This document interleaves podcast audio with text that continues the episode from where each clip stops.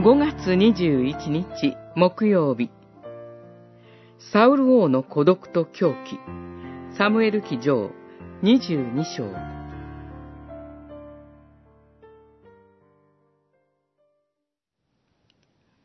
王は、アヒメレクよ、お前も、父の家の者も皆死罪だ、と言い、傍らに立っているこの衛兵に命じた。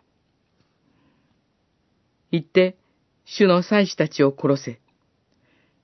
彼らもダビデに味方し、彼が逃亡中なのを知りながら、私の耳に入れなかったのだ。だが、王の家臣は、その手を下して、主の祭司を撃とうとはしなかった。二十二章、十六節、十七節。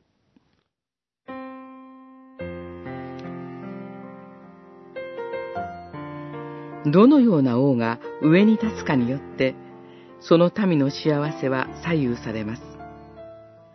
サウル王から逃げていたダビデの周りには、自然と400人もの人々が集まってきました。それは、困窮している者、負債のある者、不満を持つ者であり、ダビデは彼らの棟梁となりました。一方サウルは猜疑心を募らせながら家臣たちに不満をぶつけます。ダビデが自分を狙っていても、お前たちは憂慮もしないし、私の耳に入れもしない、と。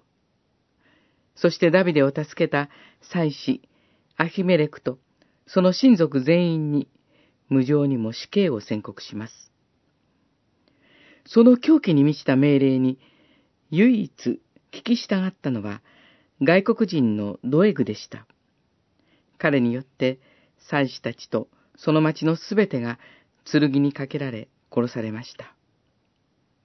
しかし、その中でも難を免れたアヒメレクの息子の一人は、ダビデのもとに逃れ、命の安全が守られました。